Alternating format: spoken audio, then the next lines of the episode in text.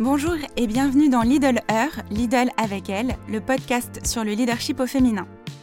Je suis Sarah Saint-Michel, docteur en économie-gestion spécialisée sur le thème des femmes et du leadership. Bonne écoute Aujourd'hui, nous recueillons les témoignages de Coralie Tiercelin, responsable développement immobilier chez Lidl France, et Elisabeth Cadoche, co-auteure de l'ouvrage Le syndrome de l'imposture. Bonjour à toutes les deux et merci d'être là aujourd'hui. Bonjour. Bonjour. Bonjour. On va commencer par toi, Coralie. Est-ce que tu peux nous décrire un petit peu ton parcours? Oui. Alors moi, je m'appelle Coralie Tiercelin, je viens d'avoir 29 ans. J'ai intégré la société Lidl France en 2018, septembre exactement 2018, à la suite de l'obtention de mon master, tout simplement. Donc moi, j'ai fait une licence de droit, puis j'ai enchaîné sur un master en management, en aménagement et promotion immobilière, en gros de l'immobilier, on va dire ça comme ça. Un master que j'ai fait en alternance chez euh, un concurrent, Intermarché. Après, j'ai été, euh, j'ai été contactée par Lidl, tout simplement, et j'ai intégré la société, donc ça fait maintenant... Euh, il y a bientôt 5 ans que je travaille euh, pour Lidl. Et euh, là, je suis dans un statut un petit peu particulier puisque donc, je suis responsable développement immobilier encore. Mais j'ai eu l'opportunité de participer à ce qu'on appelle euh, chez nous des JE, que j'ai réussi du coup l'année dernière. Et je suis cette année sur un parcours un peu de formation. J'ai la chance pendant un an d'intégrer le service vente et donc de voir un peu euh, un autre service chez Lidl qui est le service un peu central pour euh, ensuite continuer revenir à l'immobilier à mes premiers amours sur un poste euh, voilà de responsable immobilier mais à l'avenir D'accord. Les formations JE, ça consiste en quoi? Donc en fait, c'est des journées d'évaluation que l'on décroche à la suite des entretiens annuels. C'est Lidl en fait avec le service RH accompagné d'un cabinet externe qui euh, évalue un petit peu des potentiels évolutifs, détectés comme évolutifs en tout cas par euh, nos N plus 1, N plus 2. Voilà, ça, ça permet de savoir en tant que manager ce qu'on pourrait donner entre guillemets. C'est pas les compétences métiers qui sont évaluées puisque bien évidemment elles sont évaluées par les personnes qui nous côtoient au quotidien, mais vraiment les compétences managériales qui sont évaluées et euh, si on réussit ces JE on rentre dans un process d'évolution à plus ou moins long terme. D'accord, ok. Ça fait un peu un concours, un peu, non?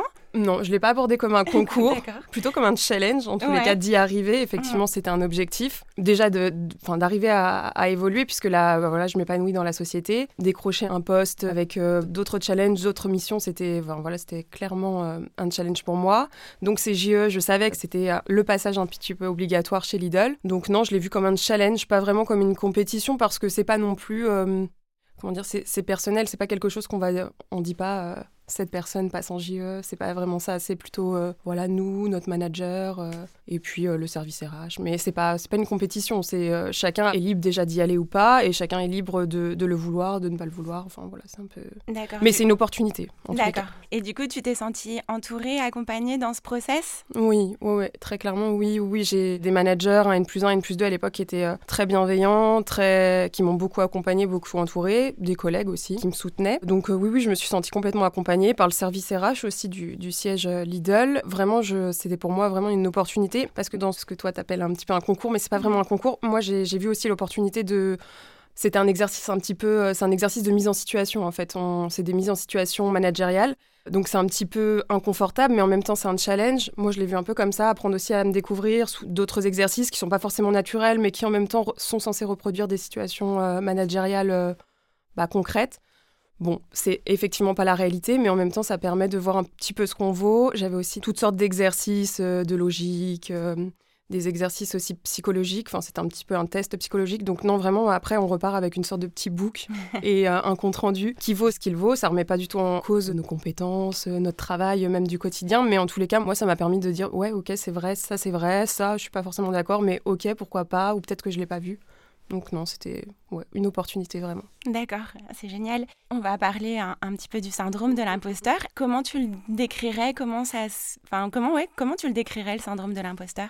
Bah, Déjà un, ressenti, un sentiment que, que l'on peut avoir de pas être euh, légitime ou de pas être à la bonne place en tous les cas dans sa vie professionnelle. Souvent ça peut se caractériser, mais aussi dans sa vie personnelle, je crois, ou dans quelconque défi qu'on peut qu'on peut avoir à relever dans sa vie de pas être à la bonne place et surtout de se dire euh, quelqu'un va forcément le voir à un moment donné. Enfin, on va être démasqué, c'est un peu ça, bah, l'imposture dans, cette situation d'imposture.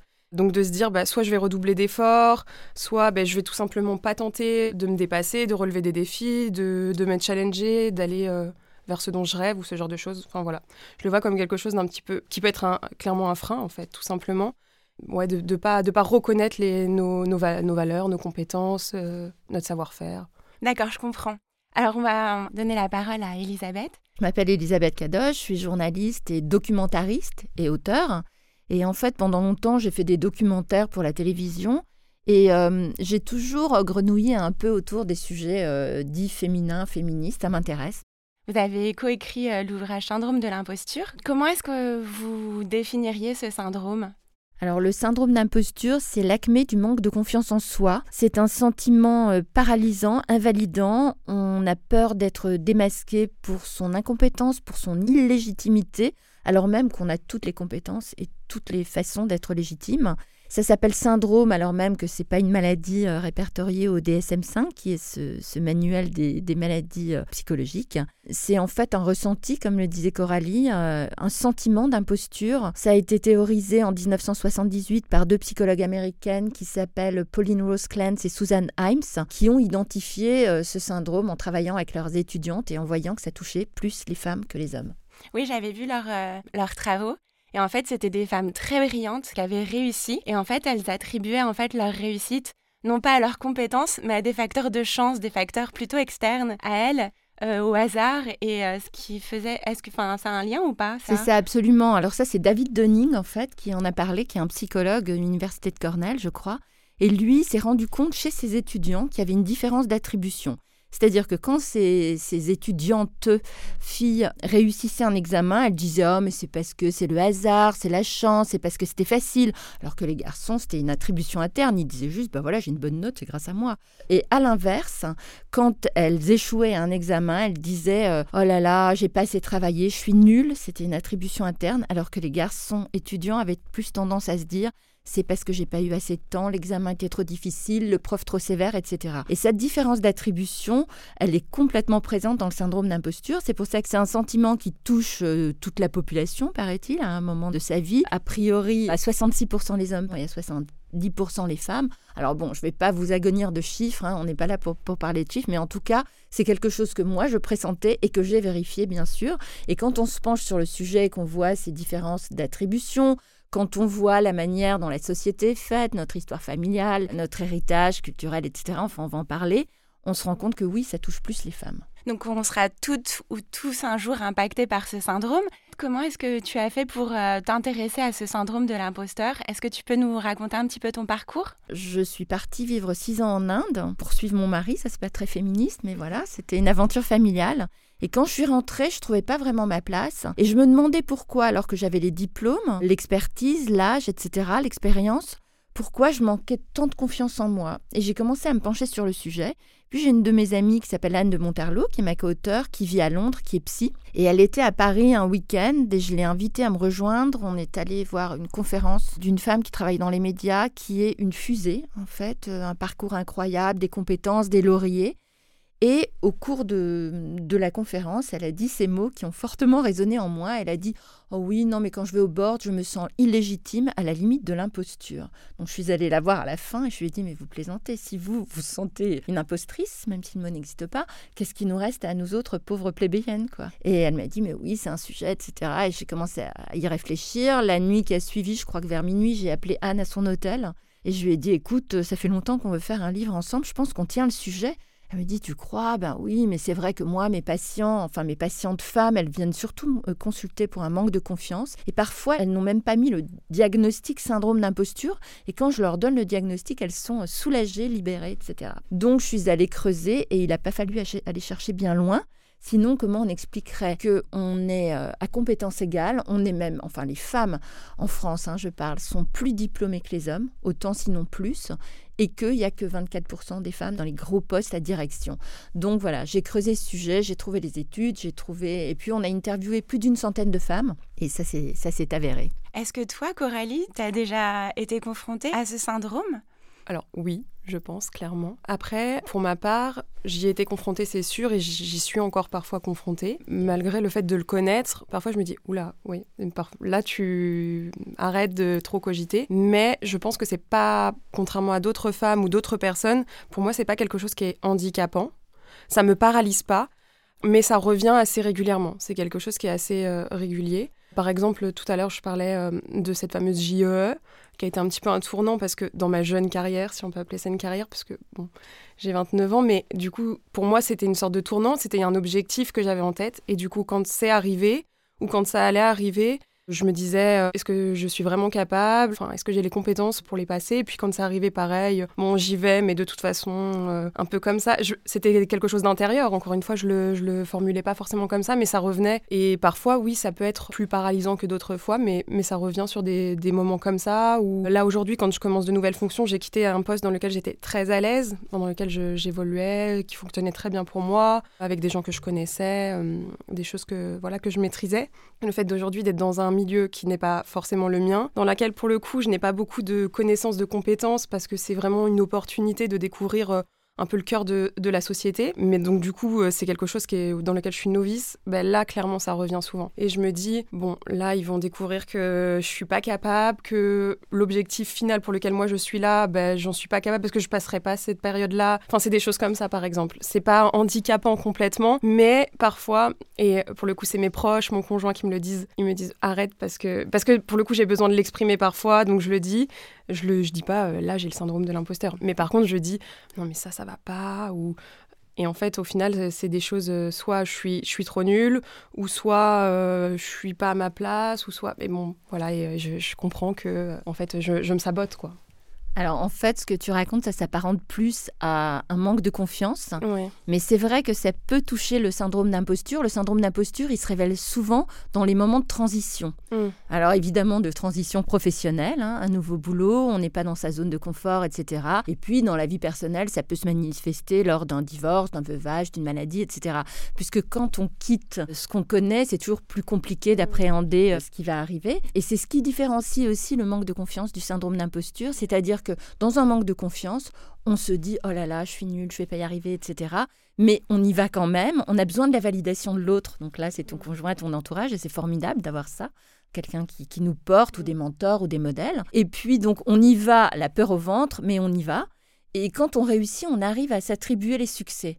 À la différence du syndrome d'imposture qui on y va aussi, hein, qui fait qu'on y va aussi, mais en revanche, on est incapable d'intérioriser son succès. C'est-à-dire qu'on y va, on fait le job, on fait la mission, et quand on vous dit waouh, bravo, c'était génial, vous dites non, mais pareil, c'était le hasard, etc. Ou alors vous dites c'est parce que j'ai trop travaillé, j'ai tellement travaillé, j'ai passé 20 heures dessus, etc.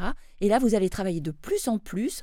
Donc, quand on a un syndrome d'imposture et qu'on s'investit comme ça dans, dans une mission, par exemple, il y a les deux faces. C'est exactement ce que vous disiez. Soit vous développez un burn-out parce que vous avez tellement travaillé qu'à la fin, vous pouvez plus soit la procrastination. Ça paraît bizarre, mais c'est une manière de contrôler son échec, si vous voulez. C'est-à-dire, je ne vais pas le faire, on me demande quelque chose pour après-demain, je mets la tête dans le sable, je ne le fais pas. Je pourrais dire que c'est de ma faute, c'est moi, je, hâte ma chute, quoi. Voilà. Coralie, tu voulais rebondir? Oui, oui, oui, parce que du coup, je reviens encore à cette fameuse JE, hein, je suis désolée, mais quand je l'ai réussi, quand je le raconte, même encore aujourd'hui, je dis souvent j'ai beaucoup travaillé, oui, bon, c'était comme ci, comme ça. Et je finis toujours par dire et c'est aussi grâce aux personnes que j'ai rencontrées au bon moment et à la chance, parce qu'on n'a rien sans la chance. Je dis des choses comme ça souvent, souvent, souvent. Et on me le fait remarquer, mais pourquoi la chance c'est bien qu'on nous fasse remarquer parce qu'effectivement, ça c'est typique du syndrome d'imposture et c'est ce qu'on disait tout à l'heure, l'attribution, la chance, le hasard parce que je suis sympa, etc.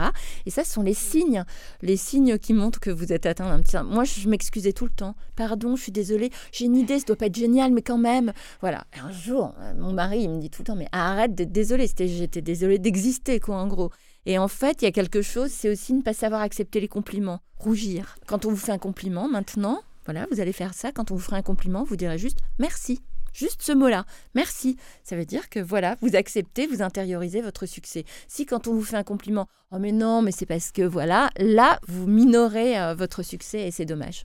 Pour toi, d'accepter le, de dire ah bah non, c'est parce que j'ai beaucoup travaillé, c'est une part de chance. Qu'est-ce qu'elle devrait dire maintenant pour surmonter ce petit syndrome d'imposteur? Non, mais elle peut dire oui, c'est parce que j'ai beaucoup travaillé. Alors il y a sans doute une part de chance parfois dans le travail, on le sait, mais attribuez vos succès, et vos échecs d'ailleurs, en tout cas attribuez vos succès, vos réussites à votre travail et puis les accepter et puis même les assumer. Souvent, on manque de modèles dans la société. Dans certains postes, il n'y a pas beaucoup de femmes, etc. Alors si vous voyez une femme qui tout d'un coup assume son succès, montre qu'elle l'intériorise, qu'elle réussit, ça va être un message formidable pour toutes les jeunes filles. C'est Kamala Harris qui disait À partir d'aujourd'hui, toutes les petites filles vont voir qu'elles peuvent être présidentes de la République. Euh, quand vous faites certains métiers, par exemple, je pense à cosmonaute, astronaute, enfin des choses comme ça, si vous n'avez pas un modèle de femme, c'est difficile de vous identifier. Si vous, demain, vous montrez que vous êtes une femme forte, que vous assumez vos succès, etc., ben, vous serez un modèle pour les jeunes filles, les petites filles qui veulent faire ça. Donc c'est important aussi. Oui, totalement. Je suis très attachée au modèle parce que je trouve ça hyper inspirant. Pour toi, Coralie, c'est quoi ton modèle? Est-ce que tu as un modèle? C'est une bonne question. J'y ai jamais vraiment réfléchi. Pour le coup, j'écoute beaucoup de podcasts, ce genre de choses. Je suis beaucoup inspirée par les femmes qui entreprennent ce genre de choses. Après, je ne saurais pas forcément en citer une, mais peut-être quand même quelqu'un que j'écoute beaucoup en ce moment. C'est un podcast que j'écoute beaucoup. Euh, c'est euh, le podcast de Jenny Chamas. Mhm. Elle développe euh, énormément de sujets. Elle est coach en fait pour des femmes, pour tout ce qui est leadership féminin, etc. Et j'écoute beaucoup ses podcasts. Et c'est une femme qui m'inspire parce que bon, elle a été dans diverses entreprises. Je connais pas par cœur son parcours, mais elle m'inspire parce qu'elle, à un moment donné, elle s'est posé plein de questions et elle aide aussi certaines femmes qui ont des entreprises ou qui sont dans des comités de direction à euh, un petit peu. Euh, on pourrait croire que c'est, enfin, toutes ces femmes, et d'ailleurs même d'autres femmes qui sont par exemple managers, euh, peu importe. On pourrait croire qu'elles sont, que ce sont des femmes hyper sûres d'elles, qui n'ont peur de rien, parce qu'elles réussissent, ce genre de choses. Et en fait, on se rend compte que pas forcément. On a tout un petit peu. on essaye de cacher cette part, bah, justement, peut-être ce syndrome d'imposteur ou nos failles un petit peu. Et elle aide ces femmes justement à faire ressortir le meilleur d'elles-mêmes. Je sais pas si c'est une phrase qu'on entend beaucoup, mais c'est un peu ça et en tous les cas à assumer leur succès et puis à, réaliser leurs rêves, euh, leurs ambitions. Et du coup, euh, voilà, c'est, elle me vient à l'esprit, mais euh, oui, c'est une sorte de modèle quand même. Après, je pense que j'aurais pu en citer d'autres, mais... mais non, mais c'est intéressant d'avoir des, bah, des d'autres visions, d'autres regards, parce que ça nous nourrit en fait. Ouais. En tout cas, elle, est, elle a fait un podcast qui est très bien et voilà que, que, je vous invite à écouter, il est, il est top. D'accord, merci du conseil. Et toi, Elisabeth? Alors moi, je vais être plus tarte à la crème. Hein. Il y a Simone Veil qui est un modèle depuis toujours parce mm. qu'on ne peut que l'admirer. Et ce qui est drôle, c'est qu'elle avait un petit syndrome d'imposture. Quand elle a été nommée ministre, elle a dit euh, Oh là là, ils vont se rendre compte que je suis nulle et ils vont me renvoyer à la magistrature. C'est quand même génial. C'est Simone Veil. Cela dit, on commence le bouquin avec Michelle Obama mm. qui, en présentant son livre Becoming devant une école du nord de Londres, dit euh, Vous voyez, au moment où je vous parle, là, je me sens comme une impostrice, mais je continue, mais je me dis pourquoi les gens m'écoutent. Donc voilà, ça c'est bien. Et puis sinon, euh, j'ai un autre, enfin, je sais pas si c'est un modèle, mais moi j'ai plein d'inspirations littéraires parce que je, suis une dévoreuse, je lis beaucoup. Et c'est vrai que j'adore Julia Kerninon. Si vous l'avez pas lu, ses romans sont absolument euh, merveilleux. Le dernier, enfin l'avant-dernier, parce que je crois qu'elle en sort un ces jours-ci, s'appelle Toucher la terre ferme et elle est absolument géniale. Et là, elle, elle s'attaque au thème de la maternité. Et elle dit un truc super, elle dit moi, avec mon conjoint, on s'est jamais autant disputé que pendant la première année de notre euh, premier fils, de notre bébé. C'était celui qui quitterait le plus vite euh, l'appartement pour aller boire un coup et moi j'étais coincée. Et elle dit à la fin, on a beaucoup discuté et je lui ai dit, ces neuf mois et puis ces quelques mois où j'étais tout le temps là pour notre fils, d'une manière ou d'une autre, il va falloir que tu me les rendes pour que ce soit plus juste dans notre couple. Mais jamais j'avais entendu ça. Je veux dire, la maternité racontée par Julia Carninon, je trouve que c'est une leçon. quoi. Voilà. Donc, euh, ce sont deux de mes modèles. D'accord, c'est super inspirant. Maintenant, du coup, ce syndrome d'imposteur, euh, on a vu que on pouvait tous y être confrontés. Tout à l'heure, on a parlé des moments de transition. Est-ce que tu peux nous raconter un petit peu à quel moment dans notre parcours professionnel on peut être un peu plus touché par ce syndrome? Alors, euh, je vais vous raconter une anecdote. On a interviewé pour les besoins du livre un homme qui s'appelle Jean-François Guillot, qui à l'époque était directeur dans un grand groupe hôtelier, et il mentorait des femmes au sein de sa société. Et il me racontait qu'il y avait une jeune femme qui voulait changer de poste en interne, et tout le monde lui passait devant, souvent des hommes, et elle n'y allait pas. Et en fait, il a compris pourquoi. Parce que les femmes, quand elles doivent prétendre à changer de poste, euh, voilà, on en parlait tout à l'heure avec Aurélie, euh, elles veulent maîtriser 100%. Donc c'est formidable de se dire je vais être challengée comme tu l'as fait, vraiment. Parce que moi je suis admirative de ça, parce que sinon, en règle générale, les femmes, par exemple, je vais dire n'importe quoi, mais s'il y a cinq prérequis, donc vous devez parler euh, anglais, norvégien, maîtriser tel logiciel, avoir tant d'années d'expérience dans la même boîte et tel diplôme. La fille, en gros, elle avait tout, mais le norvégien, j'ai quitté la Norvège à 14 ans, d'accord, c'est ma langue maternelle, mais je la parle moins, etc. Donc elle va pas s'autoriser d'y aller. C'est ce que j'appelle se mettre un plafond de verre interne. Alors qu'un homme, s'il maîtrise que trois des cinq prérequis, il va s'autoriser quand même à y aller, il va y aller au, à l'entretien et il va dire bah ça c'est le défi du job. Ça, on ne dit pas assez aux femmes. Donc, dans notre vie professionnelle, comme les femmes, elles ont aussi à l'intérieur du syndrome d'imposture, il y a le syndrome de la bonne élève. Le syndrome de la bonne élève, c'est les femmes, elles sont toujours habituées à bien travailler, à être bien sages, elles ont été élevées comme ça, à avoir des bonnes notes et à être encouragées par des bons points, des bonnes notes, euh, des encouragements, enfin des, félicitations, etc. Les hommes aussi, hein. Sauf que les femmes, une fois arrivées en entreprise, elles se disent Ah, mais il m'a pas dit que c'était bien ma présentation, bah, peut-être que c'est parce que c'est mal. Et ça, c'est le début d'une conversation avec une petite voix interne comme ça, qui est toxique et qui est délétère. Donc ça arrive souvent, c'est ce que je vous disais lors des périodes de transition. Donc là, comme on est plus dans un cadre professionnel, c'est quand on doit, soit quand on se lance dans sa vie professionnelle, soit quand on change de poste, que ce soit en interne ou ailleurs. Voilà, soit quand on prend des nouvelles responsabilités, etc. Donc ça, c'est oui, c'est à ce moment-là qu'il se manifeste. C'est à ces moments de transition où on a plus le doute, en fait, et on peut euh, être plus facilement déstabilisé. Du coup, toi, Coralie, quand tu t'es dit, je vais être challengée, ça a été quoi ton moteur? Tu t'es dit, ah, je vais découvrir de nouvelles choses, tu t'es pas posé de questions, t'as foncé? J'ai essayé de me poser le moins de questions possible. Après, comme je, le disais, c'est quand même quelque chose auquel j'avais quand même réfléchi. Ça me rassurait. Je l'ai beaucoup préparé, j'ai beaucoup travaillé. Mais après, euh, encore une fois, je disais, je l'ai expliqué tout à l'heure, je ressentais des petites brides de syndrome d'imposture, ce genre de choses. Mais c'est pas quelque chose qui me paralyse. En fait, c'est plus dans le moment, dans l'action, moi j'ai l'impression entre guillemets, ça va. Mais euh, c'est plus au moment où, le, le, challenge est peut-être accompli ou pas et ben c'est là où je me dis, bon, bah finalement je crois que enfin soit c'était pas trop trop compliqué donc je vais minimiser l'action euh, ce genre de choses ou euh, soit j'ai eu de la chance ce jour-là euh, le jury était sympa c'est des choses comme ça. Mais dans le challenge pour le préparer ce que c'est ce que tu me demandais je, je l'ai bah, beaucoup beaucoup bossé quoi. J'ai pas compté mes heures je me suis mis à corps perdu dans dans, dans ce challenge. Mais après je vais pas je crois pas que je sois rendue à un point où je vais aller jusque par exemple au burn-out ou ce genre de choses. J'arrive à me raisonner quand même. Et encore une fois j'ai aussi un entourage assez sain assez soutenant euh, très présent, des personnes avec qui je peux échanger. Je parle de mon entourage personnel, mais j'ai aussi un entourage professionnel qui est très bienveillant. Euh, je pense à mon N plus 1 euh, depuis, bah, enfin là j'ai changé cette année, mais depuis 4 ans, qui est toujours très présent. Encore aujourd'hui, là, dans, mes nouvelles fonctions, il, il m'appelle tous les mois. Enfin, c'est des choses un peu bêtes, mais euh, du coup, ah je me sens euh, pas jetée euh, à corps perdu dans justement ces, nouveaux, ces, nouveaux défis. Je, suis quand même très bien entourée, très bien accompagnée. Et ça, pour moi, c'est aussi important. Et ça revient un petit peu à, ce que tu disais. Bah, c'est vrai que souvent, j'ai besoin qu'on me dise ça va bien se passer, ça va aller. Là où parfois, je me dis, oh, tu le sais toi-même que tu peux le faire, tu as les compétences, etc. Mais c'est vrai que je cherche souvent le bon point. La, Oui, ok, tu es capable, vas-y, Coralie. Ce qui est un peu. Voilà, enfantin, mais en même temps, euh, c'est vrai que ça me, tout de suite, ça me rebooste et, je repars, quoi. Mais Coralie, toi, en fait, je pense que tu as une bonne estime de soi, parce que la confiance en soi, elle a pour socle l'estime de soi. Mm. Donc, si tu as une bonne estime de toi, tu te connectes, tu sais ce que tu vaux, effectivement, tu as encore un peu besoin, parce que tu es jeune, de la validation extérieure, mais au final, ça s'apparente plus à, voilà, ce que je disais, un manque de confiance par moment et ce besoin encore de validation extérieure. Mais euh, voilà, dans, le syndrome d'imposture, on a beau vous dire autour, euh, vous êtes formidable, c'est encore pire pour vous parce que plus vous réussissez, plus vous doutez. C'est ça le syndrome d'imposture. C'est plus on réussit, plus on doute. On va se dire, mais à quel moment ils, vont s'en rendre compte Oui, je vais être démasqué. Absolument, je vais être démasqué. D'accord. Et alors, euh, face à ça, si bah, il y a des, des auditeurs, des auditrices qui nous entendent, qu'est-ce qu'on peut faire? Comment on en prend conscience de ça? Alors déjà, on a parlé des modèles. C'est essentiel, il est essentiel, et Coralie nous le prouve, de bien s'entourer. Alors on n'a pas besoin d'avoir dix personnes hein, pour nous valider, etc. autour de nous. Une suffit.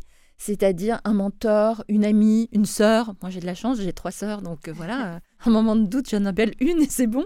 Une sœur, une mère même, enfin quelqu'un qui soit autour de vous, qui croit en vous. Alors pas aveuglément au point de ne jamais faire une critique, hein, parce que là on tombe dans l'excès inverse, on n'y croira pas mais vraiment quelqu'un autour de vous. Et, les modèles, c'est ce qu'on disait, c'est, une importance cruciale. Il y a une étude, juste une petite étude, en 2017, donc c'est pas très vieux, qui a été réalisée par des chercheurs de New York, de l'Illinois et de Princeton, de ces universités.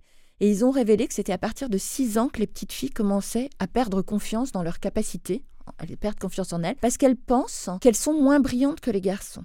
Donc elles vont être moins enclines à aller faire euh, des activités, des jeux qui, pensent-elles, nécessitent d'être intelligents. Donc c'est fou, quoi, six ans. voilà, c'est la société, c'est comme ça. Et c'est pour ça que, vous voyez cette série, Le jeu de la dame? Oui. Sur, euh, voilà, sur une championne d'échecs. Les semaines qui ont suivi euh, la diffusion de cette série sur Netflix, il y a eu une explosion d'inscriptions de filles dans les clubs d'échecs. Comme si auparavant, elles pensaient qu'elles ne pouvaient pas. Donc vraiment, les modèles, alors on a de plus en plus de modèles aujourd'hui, il y a de plus en plus de podcasts, il y a des, jeunes filles comme vous qui viennent, qui témoignent de leur expérience, qui sont aspirantes, comme on dit, voilà. Donc ça, c'est formidable d'avoir des modèles. Quand vraiment vous en êtes à un point où c'est complètement handicapant. Là, il faut peut-être consulter. Alors, je pense plutôt dans la vie privée. On a le témoignage dans le livre d'une jeune italienne, absolument ravissante. Je crois qu'on l'appelait Carla. Et euh, elle est critique culinaire pour un magazine. Et elle a un mari qui est magnifique, qui est avocat, qui il a tout, quoi. Et toutes ses amies ont commencé à lui mettre le doute, à lui dire Ah, mais ton mari, mais il est tellement beau, c'est incroyable que tu sois avec quelqu'un comme lui, etc. Alors qu'elle-même est vraiment euh, absolument euh, délicieuse. Et elle a commencé à développer hein, une jalousie un peu morbide et un gros syndrome d'imposture. Elle se disait, je suis pas à la hauteur, il va me quitter, etc. Donc elle a commencé à lui faire des pâtes, des tiramisu, à le gaver pour qu'il grossisse et qu'il soit moins beau. Alors c'est terrible parce que quand il a commencé à lui dire, oh, je me sens mal, mais il faut que je mange moins, etc. Mais elle allait jusqu'à euh, jusqu'à voir les assistantes qu'il employait au cabinet, etc. Ça devenait une jalousie morbide. Et c'était complètement lié à son syndrome d'imposture. Et quand elle a consulté, qu'elle s'est rendue compte que c'était ça, qu'il fallait qu'elle se détache, etc., de, certaines amitiés toxiques, voilà, elle, elle en est complètement sortie. Donc ça, c'est l'extrême. Mais sinon, euh, s'en sortir vraiment en s'entourant bien, en connaissant ses valeurs, en étant aligné avec ses valeurs, forcément, après, euh, vous avez plus confiance en vous. Et puis, il y a certaines lectures, films qu'on conseille aussi euh, dans le livre d'une manière un peu plus voilà, détachée. D'accord, bah, comme ton livre, Elisabeth. Du coup, Coralie, toi, est-ce que tu as, est-ce que as pris le temps? On parle de euh, faire un petit scan intérieur sur ses valeurs, sur bien se connaître. Est-ce que toi, tu as eu l'occasion déjà de, de faire ça? Euh, bah, Ça revient un petit peu à ce que je disais tout à l'heure et euh, Elisabeth le disait. C'est vrai que je suis quelqu'un qui m'enseigne beaucoup. Je dis souvent, le savoir, c'est le pouvoir. Et j'aime beaucoup, mais pas vraiment le savoir, euh, les livres ou ce genre de. Enfin, que les livres euh, de cours, etc. Mais vraiment très général. Donc, ça va être des livres comme le tien, Elisabeth, mais ça va être aussi des podcasts. Ça va être. On a accès à tellement de choses aujourd'hui, des témoignages sur les réseaux sociaux, etc. Et pour revenir un petit peu, juste un petit peu à Lidl, j'ai eu la chance de participer à Lidl Heure. Donc, le podcast en, découle un petit peu, mais ça a commencé il y a deux ans maintenant. Et mon N plus 2 de l'époque m'a proposé, à l'échelle de notre direction régionale, de monter une sorte de petit magazine avec une équipe de deux autres femmes. Et donc, euh, dans le cadre de ce petit magazine interne, je me suis beaucoup renseignée et c'est là aussi que j'ai découvert euh, le syndrome de l'imposteur et que je me suis dit, ok, parfois ça me touche, mais le fait de savoir tout ça, de découvrir aussi plein d'autres sujets en rapport avec euh, le travail, pareil, des sujets féministes, plus ou moins, ce genre de choses. Enfin, je me suis passionnée pour, pour tout ça. C'est très large, mais en même temps, parfois ça se rejoint. Et tout ça, ça permet aussi bah, de se scanner, comme tu disais, soi-même et de se dire, ok, ça je vois, bah, ça je connais pas, mais ça peut toucher bah, une amie, une collègue, euh, je l'identifie chez quelqu'un. Et ça, ça m'a permis aussi de, bah, de mieux me connaître moi-même, d'avoir la chance aussi d'être dans un environnement sain, bienveillant, que ce soit professionnel ou personnel. Et puis après, euh, personnellement, j'aime bien me poser ce genre de questions, de faire des introspections, etc. Donc, euh, oui, je dirais, c'est de m'intéresser à toutes sortes de contenus autour de ces sujets, dont le syndrome de l'imposture qui me permet et qui me permettra encore demain, je pense, de bah, de bien me connaître, de savoir un petit peu bah, parer euh, des petites dérives, des, petits, euh, des petites pensées un peu malsaines. Ouais, c'est ça. Le fait, en fait, je pense que quand on se connaît soi, qu'on s'accepte avec nos qualités, nos défauts, parce que personne n'est parfait. Moi, j'avais ce. Bon, je suis encore jeune, mais dans mes études, j'avais cette sensation de devoir être parfaite. Après, j'ai été élevée comme ça aussi, où il faut être euh, le meilleur ou rien un petit peu, la meilleure ou rien. D'accord. Et aujourd'hui, c'est plus, c'est plus du tout quelque chose qui m'anime. C'est je, je, je, veux être donner le meilleur de moi-même. Et quoi qu'il arrive, je serai peut-être moins quelque chose qu'un autre, mais je serai plus quelque chose qu'une ou qu'un autre. Et tout le monde, c'est, enfin, tout le monde est comme ça. Personne n'est parfait, même pas même pas le grand directeur de telle ou telle société ou la grande directrice, personne. Donc euh, voilà, c'est de savoir tout ça, d'être ok avec tout ça, d'être ok avec qui je suis, qui me permet de pas, bah de peut-être pas en fait euh, tellement souffrir du syndrome de l'imposteur que ça. Mais c'est intéressant ce que tu dis, Coralie, parce que toi, tu as fait ton autodiagnostic. Et euh, c'est vrai que quand on fait ça, souvent, déjà, le réaliser qu'on a un peu moins confiance, etc., c'est la moitié du chemin, c'est ce qu'on dit. Après, pour revenir au syndrome d'imposture, tu parlais de ta famille, tu parlais des injonctions de perfection. On n'a pas parlé des origines du syndrome d'imposture, mais nous, on a cherché à comprendre pourquoi les femmes manquaient tant de confiance en elles. C'est le sous-titre euh, du livre. Et en fait, on s'est rendu compte qu'il y avait trois origines. Moi, il y avait une origine historique avec un grand H, puisque quand pendant des décennies, on a subi le patriarcat, etc., eh ben forcément, euh, ça laisse des traces, c'est un peu ancré dans notre ADN. Il y a les raisons sociétales, les injonctions sociétales, qui veulent que les femmes soient parfaites, soient musclées, soient minces, soient des mères, soient en couple, etc. Enfin, on n'arrête pas. Et le corps, c'est le plus grand argument marketing de notre époque. Ça veut dire que c'est terrible ce qu'on demande aux femmes. Je veux dire, pourquoi on se met tant de pression et on est dans aussi avec les réseaux sociaux avec le poison de la comparaison c'est-à-dire qu'on est tout le temps c'est ce que tu disais hein, je suis pas mieux qu'elle je suis, je suis mieux qu'elle je suis voilà se comparer. Et ça, c'est quelque chose que quand on a commencé à faire le livre, on nous disait non, mais ça, c'est pour les anciennes générations. Les jeunes, elles ont confiance en elles. Tu parles. Les jeunes, avec les réseaux sociaux, à 18 ans, elles se retrouvent là en maillot de bain. On leur dit ah, mais va mourir, tu es trop grosse, etc. On, on a vu qu'on pouvait développer des troubles du comportement alimentaire. Enfin, c'est vraiment quelque chose de délétère, ce poison de la comparaison. Donc en fait, il y a les injonctions sociétales tout ce qu'on écoute, et je vous parle même pas des injonctions contradictoires, c'est-à-dire sois mince, mais si tu manges juste une petite salade au resto, t'es anorexique, sois soigné, mais si ta jupe est trop courte, t'es une traînée, etc. Donc ça, au mieux, on y perd son latin, au pire, on développe un syndrome d'imposture. Et puis la dernière raison, la dernière origine, pardon, c'est l'origine familiale. C'est-à-dire que si dans une famille, il y avait telle conception de la réussite, comme tu le disais, telle conception de l'échec, s'il y avait un attachement conditionnel, par exemple, je t'aime, les enfants ont tous, alors ça, ça concerne aussi bien les filles que les garçons, hein. les enfants, ils sont, ils sont conditionnés pour être euh, aimés. Et donc, ils cherchent cet attachement. Donc, si vous avez un attachement qui est par exemple conditionné aux bonnes notes, euh, c'est quelque chose, si vous allez travailler pour l'autre. C'est pour ça que quand vous dites euh, à un enfant qui a bien travaillé, à une fille par exemple, Oh, je suis fière de toi. elle va penser qu'elle travaille pour vous. Donc, faut préférer lui dire Tu peux être fière de toi. Tu as fait des efforts, donc tu réussis. Voilà, ces petites choses comme ça, on n'y pense pas. Mais bien sûr que, le, que l'enfant, c'est un terreau fertile pour le syndrome d'imposture. Si je comprends bien, donc trois éléments qui nous permettent de savoir d'où vient ce syndrome d'imposteur l'histoire, notre société avec toutes ses injonctions, et puis aussi notre famille. Mais c'est ce qui nous entoure au quotidien. Absolument. Et alors, comment on fait euh, pour en sortir Il faut être super forte? Ben, En fait, la société, il faut être conscient que Instagram, tout ça, ce ne sont que des vitrines. Quand vous voyez les femmes avec ce corps parfait, enfin, je, soit elles ont mis un filtre, soit elles savent femme. Enfin, c'est pas la majorité de, de, voyez, de la population. Il faut être conscient de ça. L'histoire, elle, est telle qu'elle est. Maintenant, il y a plein de choses qui sont remises en cause et qui sont passionnantes. Vous vous dites que vous lisez, que vous écoutez podcast. Il y a, je pense au livre de Thomas Sirotto et... Euh, Jane Carner, je sais pas, j'ai oublié leur nom, mais en tout cas qui s'appelle Lady Sapiens, où on montre le grand malentendu, c'est-à-dire que c'est une construction sociale, que finalement euh, ce sont aussi des femmes qui ont peint Lascaux, que les femmes étaient des chasseuses-cueilleuses, qu'elles tannaient les peaux exactement comme les hommes et pas ces pauvres choses qu'on traînait par les cheveux dans les cavernes. Donc si on revisite l'histoire, c'est intéressant. On a quand même une historienne qui s'appelle Michel Perrault qui a écrit une histoire des femmes en Occident, c'est-à-dire que jusqu'à elle, les femmes étaient invisibilisées dans l'histoire. Donc aujourd'hui, il y a beaucoup de livres qui réhabilitent les femmes, qui montrent, je pense notamment au livre de Titu Lecoq sur l'invisibilisation des femmes dans l'histoire. Voilà, il y a plein de, choses à notre portée. Donc ça, c'est pour l'histoire, c'est un peu pour la société. Quant à la famille, alors ça, malheureusement, on ne peut pas rétrospectivement dire, mais je n'aurais pas voulu naître dans cette famille. En revanche, on peut essayer d'identifier des choses qui, dans notre enfance, nous ont coupé les ailes. Dans le livre, on a le témoignage d'une femme qui s'appelle Sylvia Kahn, qui est absolument incroyable. Elle, quand elle avait 16 ans, euh, elle avait. Alors, il faut d'abord que je dise sa place dans la famille. Elle était au milieu, une grande sœur euh, championne de latin grec, une petite sœur violoniste au conservatoire, et elle, tous, elle pensait qu'à chanter du Mike Brandt dans sa salle de bain, et elle avait des posters de Yannick Noah dans sa chambre. Voilà, c'était le tennis et tout. Et sa mère, qui avait fait Sciences Po, etc., elle était sans doute inquiète pour euh, l'avenir de sa fille. Et au lieu de lui dire, euh, écoute, euh, qu'est-ce que tu veux faire? Enfin voilà, au lieu d'avoir un discours positif, elle lui a dit, écoute Sylvia, tu devrais prendre des cours de sténodactylo. C'était une manière de lui couper les ailes. Et en fait, ce qui était formidable, c'est que chez Sylvia, donc elle a fait des études de psycho quand même, ce qu'on fait jamais par hasard, elle a identifié cette phrase et elle s'est dit mais, mais mon Dieu, je vais lui prouver que. Donc là, au lieu de se développer un syndrome d'imposture, ce qui aurait été à 98% des cas, elle, elle, en a fait un moteur dans sa vie. Donc parfois, c'est bien d'être challengé par un petit manque de confiance et parfois aussi, le syndrome d'imposture peut être un moteur pour avancer dans la vie. Alors tout à l'heure, tu parlais de couper les ailes. Là, j'ai envie d'en donner des ailes à ceux et celles qui nous écoutent.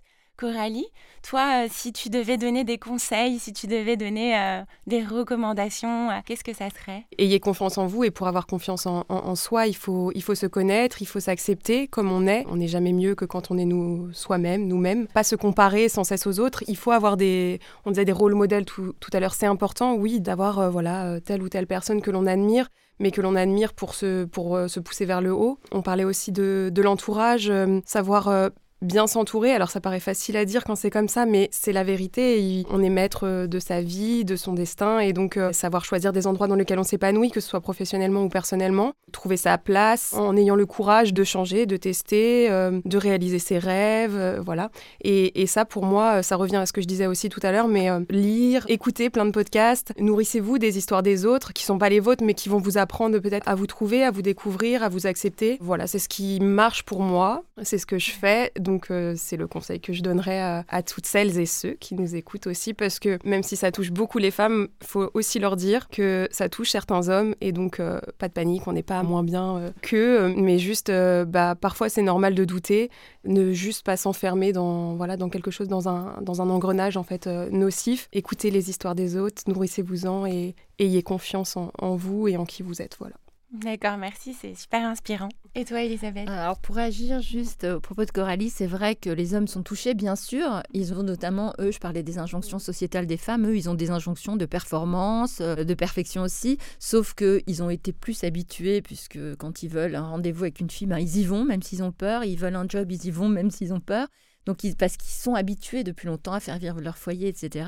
Donc, ils ont ces injonctions, mais ils n'ont pas la même perception de l'échec que nous. C'est-à-dire que Souvent, les femmes qui sont atteintes du syndrome d'imposture, elles ont l'impression que si elles tombent, elles ne se relèveront jamais. Les hommes, ils se relèvent, ils repartent. Donc, pour donner, euh, moi, je ne veux pas tomber dans la tyrannie des il faut, c'est-à-dire euh, il faut avoir confiance, il faut, c'est compliqué, euh, ça s'apprivoise un syndrome d'imposture, ça se guérit pas vraiment, même si c'est pas une maladie, j'emploie le mot guérir. Il y a des livres que moi j'aime beaucoup et il y a notamment un livre de hum, Tiffany McDaniels qui s'appelle Betty, livre formidable vraiment, si vous l'avez pas lu à la fin, elle dit Nous avons trop d'ennemis dans la vie pour en faire nous-mêmes partie. Je trouve que c'est une phrase mhm. géniale, c'est-à-dire arrêtons de nous auto-flageller parce qu'il y aura tout le temps quelqu'un pour le faire. Et puis la dernière chose que je, voudrais dire, c'est une phrase de Marianne Williamson, une écrivaine américaine, que je trouve absolument formidable, qui dit notre peur la plus profonde n'est pas d'être inapte, notre peur la plus profonde est d'être puissant au-delà de, de toute limite. C'est notre lumière, pas notre obscurité qui nous effraie le plus. Nous nous demandons qui suis-je pour oser être brillant, magnifique, talentueux, fabuleux,